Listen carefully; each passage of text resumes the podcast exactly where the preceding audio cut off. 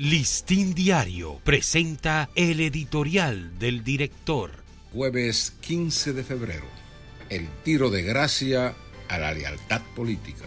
El transfugismo o la huida de un partido hacia otro le ha dado el tiro de gracia a las lealtades políticas en el país.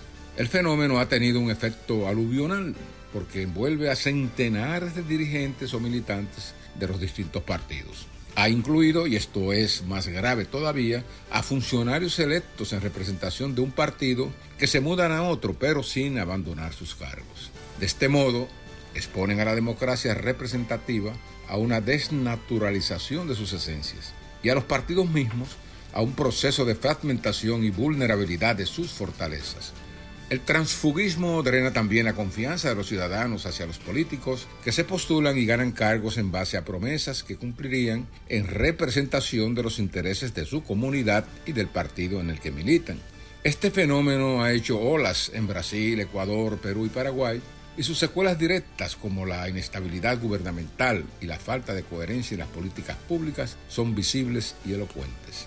Pese a que en algunos de ellos existen leyes que penalizan el transfugismo, el fenómeno no cesa y es por eso que la democracia, prostituida por estos saltos con garrocha, se debilita cada día. Aunque son distintas las razones que empujan a un político a dejar su partido para afiliarse en otro, la razón de más peso ha sido la del oportunismo puro y simple, es decir, la de procurar beneficios personales o políticos sin el más mínimo rubor por defraudar a quienes creyeron en su frágil sentido de lealtad partidaria y les dieron sus votos para alcanzar un cargo electivo o una posición dirigencial en su organización.